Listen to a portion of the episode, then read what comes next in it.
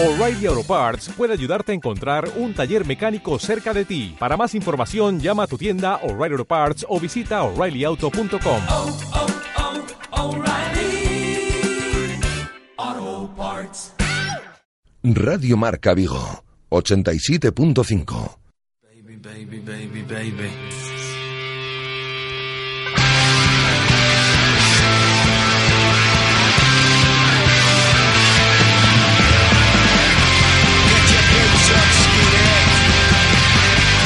T4 Vigo, con José Ribeiro.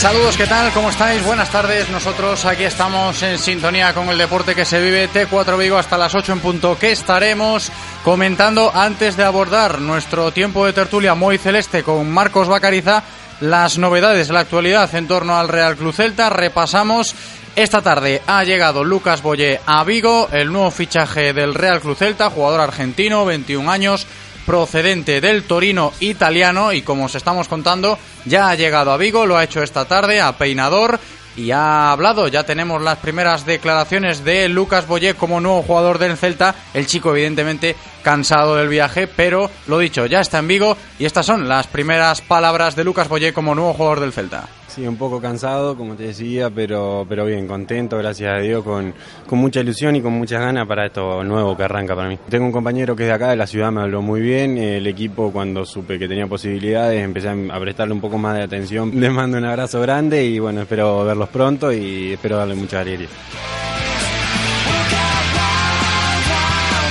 Ahí estaba Lucas Boyé aterrizando ya en la ciudad olívica. Enseguida, pues eh, los trámites se realizarán en las próximas horas para que Lucas Boyé, pues eh, ya sea nuevo jugador del Celta de manera oficial con la camiseta en la presentación, que todavía falta por conocer la fecha y la hora de cuándo se hará esa presentación de Lucas Boyé, pero a fin de cuentas decir que el jugador ya está en Vigo, ¿no? Para terminar este proceso de, de su fichaje, de su cesión hasta final de temporada por el Real Club Celta. Y más asuntos de actualidad en torno al conjunto celeste en el día de hoy. Ha hablado Sergi Gómez esta mañana después del entrenamiento del central catalán, que evidentemente hablaba de este nuevo fichaje, de su nuevo compañero Lucas Boyé, y que reconoce Sergi que, hombre, conoce poquito hasta la fecha de Lucas Boyé.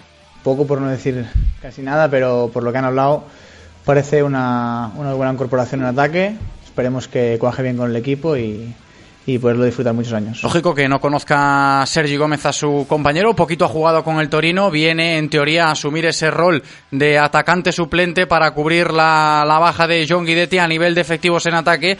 Y bueno, esa es un poco la, la función, esa es la función por la que ha venido Lucas Boyé, veremos si termina cuajando aquí en Vigo en esta mitad de temporada, en esta segunda mitad de temporada, decir que el argentino pues va a estar hasta final de la presente campaña en las filas del Real Club Celta. Y Sergi Gómez continuaba su comparecencia en el día de hoy hablando pues eh, de más cosas, ¿no? De, de sobre todo pues los objetivos del, equipo, un Sergi que también se ve bastante confiado y que es lógico que se piense en, en, cotas altas, ¿no? en cotas europeas, por eso Sergi Gómez también dice que hacia ahí va el camino del Real Cruz Celta. Somos conscientes de que siempre la prioridad está claro que es eh, la salvación, vemos que estamos yendo para arriba y evidentemente no nos olvidamos ni de un objetivo ni del otro.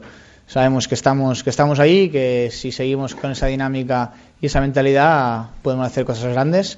Evidentemente no dejarnos llevar por lo que es la clasificación, de que está todo muy, muy junto y, y que el único detonante que puede hacer que terminemos arriba es el, el, día a día. Y no nos podemos olvidar que estamos a jueves, a dos días, para que vuelva el campeonato doméstico a, a los pies, a las botas de los jugadores del Real Cruz Celta en ese partido que va a jugar el Celta en Mendizorroza contra el Deportivo Alavés el sábado a las seis y media de la tarde, encuentro correspondiente a la vigésimo segunda jornada de liga y encuentro del que también ha hablado hoy Sergi Gómez. No va a ser nada fácil y si lo pensamos nos equivocamos. es un equipo que viene haciendo las cosas muy bien, que a raíz también, como dices tú, del cambio de entrenador, pienso que la idea la han captado muy rápido, tiene buenos jugadores y evidentemente cuando juegan en casa ya lo hemos vivido, que tienen una muy buena afición y que la gente está encima y, y nada, que no va a ser nada, nada, nada fácil. Pues ahí estaban las declaraciones de Sergi Gómez en el día de hoy, en este jueves 1 de febrero. Nosotros vamos a hacer una pequeñita pausa aquí en T4 Vigo y a la vuelta ya estamos con Marcos Bacariza en nuestro tiempo de tertulia muy celeste. Radio Marca, el deporte que se vive. Radio Marca. Descubre la nueva MediaMar Club Card, la tarjeta fan de ponértelo fácil, sin gastos de emisión ni mantenimiento y con la que podrás escoger tu modalidad de pago. Hazte fan de la nueva MediaMar Club Card, libertad para comprar, relax para pagar. MediaMar Club Card Visa es emitida por CaixaBank Consumer Finance y está sujeta a su autorización. Si sabes de coches, todo el mundo te pregunta que qué taller me da más confianza, que cuál es el mejor sitio para comprar un seminuevo, que dónde hay más ofertas en repuestos y revisiones. Menos mal que yo siempre respondo a todos lo mismo. Ve a Rodosa, los centros Renault Dacia de Vigo, Nigrán y Cangas. Confía en su profesionalidad, incluso si tu coche no es un Renault. Rodosa.com. Rodosa, tu concesionario Renault en Vigo, Nigrán, Cangas y Ponteareas.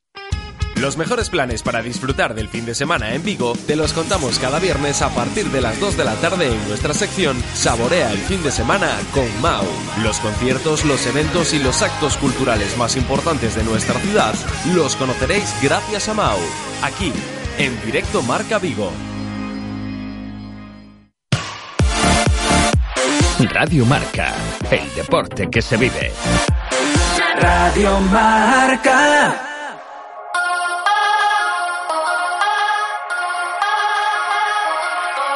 Analizamos la actualidad del Celta con moiceleste.com.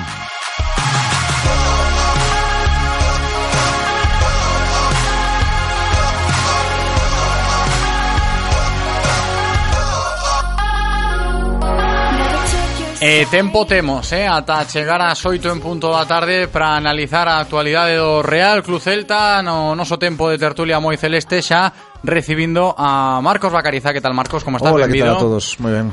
Bueno, hubo hubo movimentos, eh? Hubo pois eh, fichase nova no Real Club Celta, caras uh -huh. novas eh, e tamén algunha que outra saída de última hora tamén como a de Andrew Yulsaga, non? Empezamos pola chegada, escoitábamolo antes as primeiras verbas de Lucas Boyé, o xogador argentino, argentino, perdón, que, que chegou a Vigo e veremos eh, como chega, non? Porque poucos minutos a, tivo este xogador.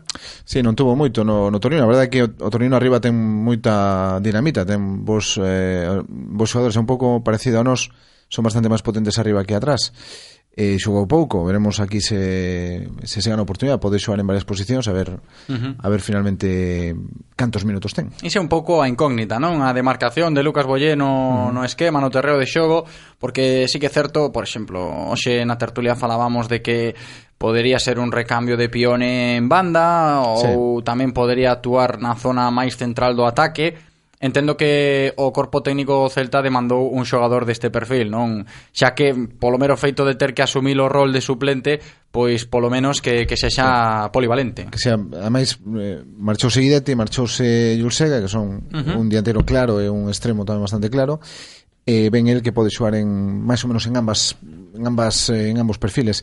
El en Newells eh, xoaba máis ben de dianteiro ou segunda punta, pero en Italia están opinando pola banda. Aquí chegou e pillou o número 9, eu creo que pode ser un indicativo do que quere el. Uh -huh. Outra cousa que despois despois o teña, pero nos últimos partidos vemos que asisto, ven sustituindo casi sempre eh, Brais, que é o que está metendo por aí por esa, en esa posición, eh, non sabemos se vai ser un recambio de Sisto, se vai ser un recambio de, de Maxi, Maxi está xogando todos os minutos, e, bueno, a posición de dianteiro desgasta, e quizás o mellor pode empezar a entrar uns minutiños, é dicir, sendo realmente máis o substituto de Guidetti que o de, que o de Jules Segan. É que como Segan así, Maxi e Iago van ter que desgastarse moito, non? Porque están a xogar prácticamente todo, non? Entón, claro, que estos, estos que días tampouco había outras alternativas, realmente, o sea, uh -huh. era necesario alguén que lles dese que lles dese un poquinho de descanso. Iago non vai descansar, porque Iago eh, a ver, ten tamén outras eh, características físicas como yo lle permiten xogar máis, non?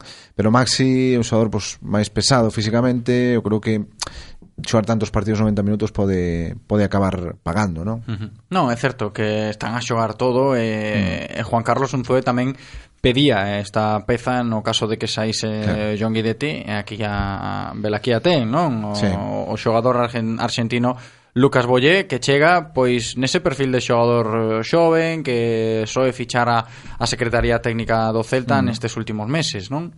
Sí, hai un perfil claro, este ben cedido, con opción de compra, dicen, de 12 uh -huh. millóns de euros, que a mí me parece bastante para o... Polo menos dende Italia son as cifras que, sí, que manexan, Son ¿no? as cifras que manexan, e eu creo que 12 millóns de euros mm, parece unha cantidad bastante alta para, para Lucas Bollé. Veremos, ao mellor igual resulta que en tres meses nos parece pouco, non? Pero pero me parece bastante 12 millóns e eh, veremos se despois van a negociar con ele, hai que ter en ah, conta que... Por 13 está en Remorno Banco agora mesmo, eh? Sí, efectivamente. Eh, 13 ou 14, que na, sí, na Asamblea dixeron 14.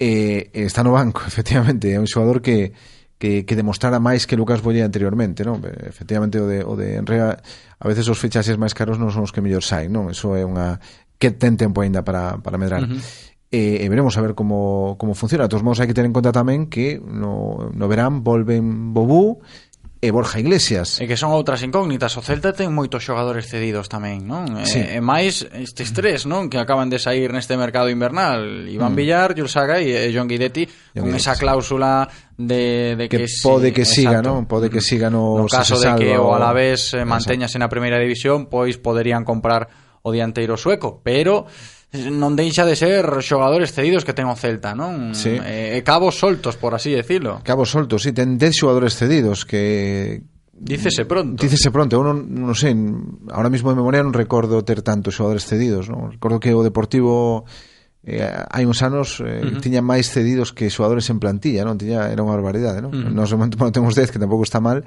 é unha plantilla moi corta, 19 xogadores, que coa que vamos a terminar a tempada, eh, eh, pero esos xogadores, esos 10, van a vir o 30 de junio, claro. salvo Guidetti que ao mellor igual non volve, eh, esperemos que por el, polo seu ben, do seu equipo, digamos, que non volva, pero eh, e despois hai que resolver que facer con eles. Por iso de Lucas Bollé, eu creo que a opción de compra é un pouco pois eh, algo simbólico, porque realmente eu creo que a idea é que este ato 30 de xuño salvo que o seu rendemento sea espectacular, eu creo que non vai a, non vai a seguir aquí. Uh eh, -huh. E outra das cuestións das últimas horas en torno ao Celta Unha xa estamos a comentar que é a chegada de Lucas Bolle e outra a saída, non? A terceira saída mm. da, do plantel do Celta neste mercado invernal Andrew Yursaga de cara ao Granada, non? Que prácticamente era unha saída inminente e estaba tan só a, o Celta a esperar, sí, a esperar pola chegada viñera, de Bolle mm. e dicirlle os do Granada Nada, estamos esperando Eso. a que chegue un dos nosos para xa facer oficial o de Andrew e así foi. Tuvo que ser unha tarde interesante en los Cármenes, Sí, sí, eh? sí. A policía resistando por un lado, en pendiente a ver se Lucas Boyet chegaba ou non. Tuvo que ser interesante. Bueno, eh, yo que eu creo que o Granada pode ser un equipo interesante para él. Eh, está aí pois en esa zona alta peleando polo ascenso, un equipo competitivo, con aspiracións. Sobre todo que colla minutos, Marcos, porque aquí claro, non os tivo. Aquí non, non os 12 minutos leva en Liga, despois xogou en Copa, que en Copa non o fixo mal, o partido de Ipurúa en Baleido estuvo un poquinho máis eh, discreto, pero en Ipurúa estuvo ben. Eu creo que un xogador que ten potencial, pero nin o ano pasado con Berizzo, é verdade que chegou a mitad de temporada, despois o Celta estaba inmerso aí na Liga, na Europa League, e quizás mm. non era momento mellor para facer probaturas.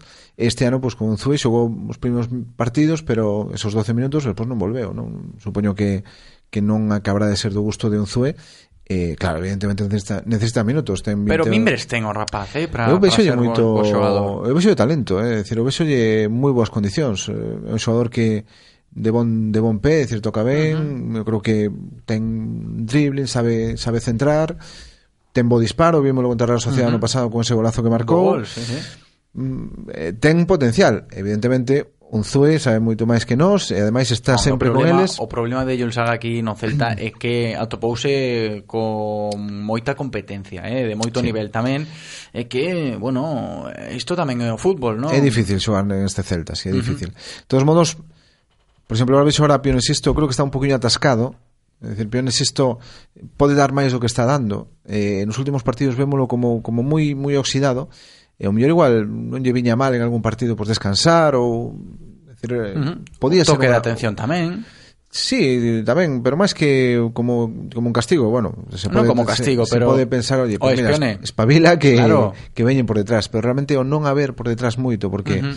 eh, nin Enre, nin Julsega están dando un paso adiante. Mira, Johnny, como espabilou, por así decirlo, non? Sí, non sei se foi polo... que parece, se foi, non? Polo, sí, eh, coincidiu, outro día fixe un moi bon partido. Sí, sí, partidazo eh, de Johnny, leva outro día, eh. Uns bons partidos últimamente. Uh -huh. Xa é verdad, hai que decir que xa antes de que chegara Mazán xa, xa mellorara un pouquiño, non? E agora agora máis, pois pues, bueno, eh, quizás o mellor esa competitividade que necesitan, é dicir, saber que vas a adestrar e tes que competir con, con outro compañeiro por ser titular o domingo, uh -huh. pois o mellor fai que adestres mellor e iso fai que xogues mellor. Por suposto, ¿no? eh, non cabe sabes, dúbida. Eh, eh, se te un pouco pois sabes que vas a xogar, eh, te con, non sei, te case, relaxas. Case eh, sen pensalo, eh, sai sí, un pouco solo, non? A relaxación. Sí, é dicir, evidente, o sea, Johnny non necesitaba pensar, iba a xogar sí ou sí porque non había outra outra alternativa, non? Agora hai outra alternativa, Teño ganas de velo, por certo, ainda uh -huh. non o vimos, leva aquí pois casi un mes eh, é certo, é eh, certo. e ainda non o vimos eh. e... e que a pregunta de oh, es que tal o, o lateral esquerdo o eslovaco non sabes como, no, non, como contestala non, non sabemos Porque... mandas yo enlace dos vídeos de Youtube e, estamos a esperar aunque sí que, ainda que sí que sí que é certo que Marcos a competencia nese lateral esquerdo con, con Johnny o nivel do outro día por exemplo co Betis vai telo complicado máis para, para polo menos sí. ter minutos con continuidade. Eh? Sí, ahora mismo está para os minutos que lle deixe Johnny. Pues cando esté sancionado, se algún, uh -huh. alguna pequena lesión, o pasa que, bueno, é, é de ferro, é Johnny, uh -huh. e levámoslo vendo estes anos, non? Que é un tío que se lesiona moi poquiño. así que Mazán pues, non vai ter moitas moitas oportunidades, salvo que decida darlle, decir, facer unha rotación porque sí. Sí, en resumidas contas, o Celta asinou dúas caras novas nesta neste período de traspasos invernal con roles similares, eh, tanto mm. Robert Massan na defensa como Lucas Boye no ataque, asumindo ambos os dous o rol de xogador suplente de momento, non? De, de momento, cara, sí, de inicio, sí. porque a competencia está sendo bastante grande no, no plantel do Celta, Pero bueno, iso tamén demostra que o equipo está a pasar por un bo momento e sen dúbida os números eh, avalan a Juan Carlos Unzué a día sí. de hoxe. Día de hoxe sí. Cinco partidos eh, en liga sen coñecer a derrota, uh -huh. catro victorias e un empate, non? Contra o Real Madrid, nin máis nin menos. É certo que a regularidade chegou a nivel de resultados polo menos, non? Sí. Tres victorias consecutivas, sí, Marcos. yo, yo outro día viose na segunda parte un Celta un pouco mellor, non? Un Celta un poquinho máis eh, uh -huh. sincero, mellor o que todos esperamos. Eu creo que que o debe de dar, eh, debe de xoar mellor, pero pero bueno, na segunda parte viuse, vínose cousiñas do Celta que eu creo que puido a pouco estuve acertado ter un resultado máis abultado, creo que o 3-2 ao final foi un resultado un pouco enganoso, un pouco ¿no? enganoso, sí. Foi ese penalti ao final, pero con 3-1 hai unha xogada xusto antes do penalti que Jozabet pois pues, ten a posibilidade de marcar o, o 4-1, eh, sería un resultado moi diferente non sei se o mellor 4-1 era un resultado xusto, pero pero bueno, eu creo que ese 3-2 O que foi... sí que é certo que é algo que a xente demandaba, non? Tamén de ir a Balaídos e sair contento, sair mm. ledo do campo, a pesar de que o equipo encaixou dous goles, eh? que sí. non deixa de ser unha unha losa grande, eh? dous goles encaixados, pero sí. bueno, en moitas fases do encontro sí que a xente puido ver a un Celta compitindo como lle gusta, non? Teño sí. tendo intensidade en moitas fases do encontro, sobre todo con a presión alta e tamén sí. a veces xogando ben. A presión foi además que se vía desde o principio, estaba vendo que Adán tiña problemas para sacar o balón. Uh -huh. eh, eh, a mí me gusta dicindo, pero estaba me poñendo hasta eu nervioso, ¿no? Como se fose un patadón ¿no? aí. Pues estaba, estaba se vendo que en unha destas iba iba a vir, efectivamente veo, non? Aí un Celta eh, estudiou moi ben un Zue, unha cosa que ten é que estudia moi ben os rivais e sabía que ese era un dos puntos débiles de, do, do, do Betis, como tamén a veces era un, un punto débil do Celta na primeira Nos primeiros compases nos do, partidos. do curso, eu mm. recordo errores graves sí. nese, nese sentido, como sí, sí, sí. os que cometeu o Betis eh, o domingo, o, sí. perdón, o luns, en, que, en, en o outro día, despois, xa na, ao final da primeira parte empezou a dar algún patadón, pero é increíble como, a pesar de, de encaixar ese gol, seguían igual tamén é admirable por un lado, eh? é decir, ser fieles aí a unha idea, pero claro, se ves que, que te están podendo que a presión, que, que, que a presión está dando resultado, pois pues, mm. Eh, cambia de non por dar un patadón tampouco pasa nada, non estás e que o nese, fútbol perdonaracho. Nese, nese nese senso tamén evolucionou bastante, non o Celta sí. en tratar de mudar esa pois maneira de xogar, por así dicilo, tan cuadriculada, non? Que sí, é un ten máis alternativas máis, máis versátil agora. Sí, temos alternativas. E a presencia de, de Rubén, Rubén fai unha cousa moi ben, que recibe o balón e buscar o dianteiro con un pase. E normalmente o pase vai moi ben tirado. E iso fai que, que o rival teña que protexerse cando ataca, non? sabendo que pode ser que un destes pases pois o pille Max e o pille Aspas e, e, e te pillen a contra, non? E é unha cousa interesante que é unha alternativa máis, é dicir, tú podes probar a sair co balón desde atrás, e é verdade que se uh -huh. se consigues sair desde atrás e ir superando líneas, pois ao final vas chegar con ventaxa arriba, pero se non se pode chegar así, pois hai que buscar outras alternativas, ou non facer sempre o mismo, non ser previsible, non ser como Betis outro día. Tú sabes perfectamente o que iba a facer, era sencillo, presionos arriba e algunha, algunha vez a perderá non? E sí, así foi. E así foi, e así foi, que é certo certo que nese, nesa cuestión Unzue soupo ler ben o encontro, non? Sí, eu creo que planteamento, sí. plantexamento que... do, do, do partido contra o Betis notable. Sí, sí, sí, eu creo que sí. Ao final, Eh, o que falamos eh, sempre, non? Cando se perden os partidos, perde o Sonzue ou o, o entrenador que sea, eh? E cando ganan, pois pues, ganan os, os xogadores, sí, no. isto isto é así. Pero creo que outro día parte de mérito de sin duda del, non? Uh -huh. Sin duda desta. Non, porque o, o equipo evolucionou dende o dende o primeiros compases do curso ata uh -huh. a día de hoxe, non? Marcos, ou, ou esa é a imaxe que que dá de cara ao exterior. Sí, eu creo que é un equipo máis sólido, un equipo máis sólido, non que sabe aproveitar mellor os goles que marca, sabe aproveitar mellor as ocasións, uh -huh. eu creo que en xeral si sí, se, se ve unha evolución do equipo, que é unha cosa positiva, non? Que, que a veces, eh, aparte de que veñan os resultados, eu creo que os resultados veñen avalados por esa melloría. Obviamente, unha cosa que se lle pode botar en cara é que pois, o fútbol igual non é moi bonito, non é espectacular, uh -huh. non? Bueno. E que eh, líase moito non? na prensa local despois do partido do Betis, por exemplo, unha verba moi notable como é a eficacia do Celta e outra tamén a renuncia ao balón en detrimento da presión alta en moitas fases do encontro. Por aí foi un pouco o, o partido contra o mm. Betis, non? E, e a evolución da que se fala do, do equipo. Sí, pero bueno, a presión alta tampouco ten por que ser algo no, no, negativo. No, no, ni moito menos. Estamos eh, a falar dun cambio. Dun cambio, sí. Un eh... cambio que pode ser pois eh, Pode, pode ser para este partido ou para dous e, e logo o equipo ou os rivais demanden outra cousa. Estamos sí. a falar do que lo que lo que está acontecendo. O sábado contra o Alavés estou seguro de Moi que, non, de que non vai ter no. esa presión alta, é uh -huh. non, non vai ser así. Pode ser en algún momento puntual, pero claro. non vai ser eh, É que o Alavés vai, ¿no? vai te exixir outras cousas que claro. o Betis A maneira Equipo de xogar diferente, sí, sí. Partindo por pola maneira de xogar de, de ambos os dous conxuntos non? Do mm. Betis e, e do Alavés E logo do campo, do terreo de xogo, das condicións condicións que, que vais eh, a topar ali o, o Celta en Mendizorroza que a priori pois complicadas, non? Mm. Pendentes da, da neve, do, do frío, sí. de como este o terreo de xogo. Frío vai facer seguro. Uh -huh. E veremos veremos se neve, non? Porque eu teño un recordo moi moi bonito dun Alavés Celta con neve. Ah, sí? temporada 2004-2005. Estiveches ali ou non? Non, non estuve ah. ali, non estuve ali, pero bueno, vino a tele, igualmente teño recordo eh, con tres goles de Jandro, que además era un partido, de, o Celta estaba en medio dunha racha que ao final o terminou levando a estar aí arriba. Se repetimos resultado, eh, bueno, goleador non, porque Jandro xa onde irá, pero pues non estaría mal, non? Eh, pois que neve, non pasa nada. Sí, non, está claro que, que as condicións pois poden ser delicadas, según dizo Roza o sábado, pero o encontro Marcos vai ser delicado tamén, non? Porque mm. non ten nada que ver o Alavés que vai a atopar o Celta o sábado en Mendizorroza co Alavés que, que se atopou aquí en Balaídos na primeira volta. Nada que ver, este Alavés está moito mellor. Eu vexo ahora mismo como un dos equipos dos que están aí abaixo claro candidato a salvarse. Evidentemente a temporada é moi longa e veremos, teñen unha baixa que é a de Guidetti, que non pode xogar, uh -huh pero pero vexo un, que cambiou a dinámica do Alavés claramente, ¿no? Ves ahora mismo o equipo un equipo que se pode bueno, que, que pode ganar a calquera gañou o Sevilla, co Leganés empatou Co Barcelona competiu moi ben. Co Barcelona tamén. competiu moi ben, eh, quizás puido merecer algo máis de non ser polo uh -huh. polas actuacións arbitrais, en definitiva, bueno, pois eh, este Alavés logo pinta moito mellor.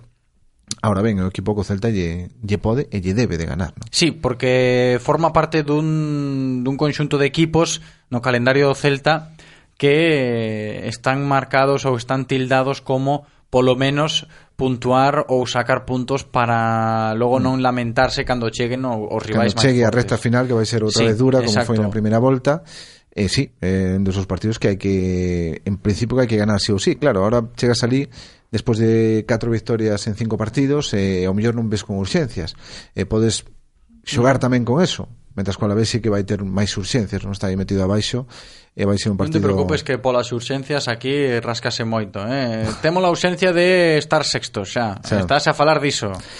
Sí, a verdade, sempre sempre queremos máis, non? Sempre queremos máis Estamos ahora mismo a dos puntos do sexto, eh, que, sí, sí. que non está nada por mal. Estamos eso. buscando a sétima plaza que pode ir de rebote, pode dar, eh, eu creo que casi seguro vai dar acceso a Europa League. O pero vamos a pola sexta... É ambicioso, xa de, de fai moitos anos, eh, exixente sí. co seu eso, equipo. Eso é bon, non, non é malo. Sempre que non che perxudique, non? É dicir, porque eu creo que ahora mismo, home, eh, pedirlo, exixirlo o Celta ser sexto, tal e como estamos, estamos a dos puntos e podes pedirlo, pero exixirlo a ver, por presuposto, por plantillas, eh, eh, estaba facendo moi ben o Celta ser séptimo, non? Eh, -huh. Hai un montón de equipos que teñen un presuposto superior que teñen eh, obxectivos que están por debaixo, sí. que están por debaixo, ¿no? Así que eh, o mismo Betis, o Betis eh, é un equipo máis uh -huh. potente económicamente, se gasta todos os anos eh, un montón de diñeiro e ao final todos os anos termina por debaixo do Celta, ¿no? Así que hai que tamén valorar eso, ¿no? Que non, sí, é, sí, non sí. é fácil, non é fácil chegar aí. Esa foi unha das cuestións das que falara, acórdame agora, eh, o presidente Carlos Mourinho o día da, da asamblea, non? Cando falaba dos dos presupostos dos equipos da uh -huh. da primeira división, dicindo que Celta pois a decimoterceira praza debería ser a, a praza do Celta se temos en conta sí. os presupostos salariais dos dos, uh -huh. dos equipos, dos ¿no? equipos da, da liga e bueno, eh estáse estáse a comparar un pouco nese senso tamén, non? Os equipos que teñen máis presuposto co Celta, pero que terminan por debaixo do conxunto celeste. Sí, e agora mesmo estamos a dous puntos do Sevilla, uh -huh que eu creo que o Sevilla pasa dos 100 millóns de presuposto, non non, non falo de memoria, pero creo que sí, que invierte en fichaxes, que, bueno, eh, traballou moi ben nos últimos anos e agora mesmo un equipo potente, estamos a dous puntos deles. Eh, ainda nos están exixindo ir a por eles. Claro. Eh, podemos alcanzalos, ¿no? Bueno, pues eu creo que hai que felicitarse por eso, ¿no? Despois sempre se pode pedir. Eu entendo que seamos exixentes e hai que serlo, además é bon, eh? É bon, pois, pues, decir, mira, pues, somos sétimos, hai que ir a pola sexta plaza ou a pola quinta, pero sendo conscientes de que pouco do que somos, non? Sin, uh -huh. sin, sin que isto sea o signifique que seamos menos do que realmente somos, pero somos o que somos. Sí, non, é que ademais dende que comenzou o, o curso a temporada con Juan Carlos Unzué, a xente viña demandando que o equipo este onde está agora, non? E mm. agora que está o equipo nesa séptima praza, pois eh, é lóxico ata case instintivo que, que se mire máis arriba. Sí, eh, ves, ves ademais dunha boa, dunha boa racha, ves de plantarlle cara aos grandes, eh, ves de, de moitas cosas interesantes que, que fan pensar que pode ser que, que accedas a esa sexta plaza, uh -huh. que sería un éxito tremendo, uh -huh. quedar sexto a final de temporada, sin duda. E, e, igual éxito tremendo vai ser moi difícil facelo porque a liga é moi longa porque hai outros equipos que van a mellorar. É que unha vez que xa estamos nesta sétima praza, pois a xente do Celta pensa, vale, xa estamos onde teñamos que estar. Agora ben, as exigencias van dando por, por feito case case que, que o equipo debe estar ali, non? Nesta, nesta praza pois exigencias como por exemplo o xogo, como por exemplo mirar a, a sexta posición, etcétera, etcétera, dando por por feito que a praza do Celta eh, é nesa nesa zona da da táboa. Sí, seguramente pelearemos, e veremos o conseguimos. Eh, eu confío en que sí, eh? confío en que ano que ven pois volvamos a, a escoitar o himno da Europa League. Non é tan bonito como da Champions, pero tamén ten o seu punto. E, e bueno, pois fagamos unha boa temporada na Europa League e seamos capaces na Liga tamén de manternos aí a ver que pasa, pero de momento, bueno, vamos a como diría Simeone, partido a partido partido a partido, vamos a ganar, imos, a, la vez. imos a ir a, imos a ir a Mendizorroza a ver como se dá ese encontro contra o Deportivo a la vez, Marcos xa o dicimos, complicado, pero con optimismo debido a, a boa racha que, que leva o equipo. Sí, eu creo que o equipo ten que aproveitar eso, non? Cando estás unha boa racha, pois parece que todo che sale ben, eh, parece que donde antes pois eh, o balón iba ao pau, pois agora vai o pau e entra para dentro, non? E eh, eso é, é importante aproveitalo.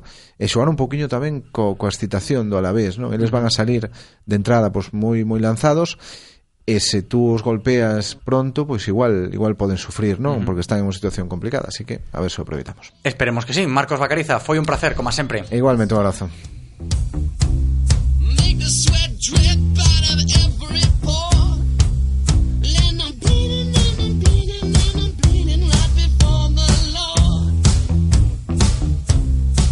Y hasta aquí hemos llegado nuestro tiempo de T4 Vigo. Ha sido un placer como siempre. Gracias Eloy por tu trabajo en cabina. Gracias también a vosotros por escucharnos. Como siempre, yo me despido. Hasta mañana. Chao.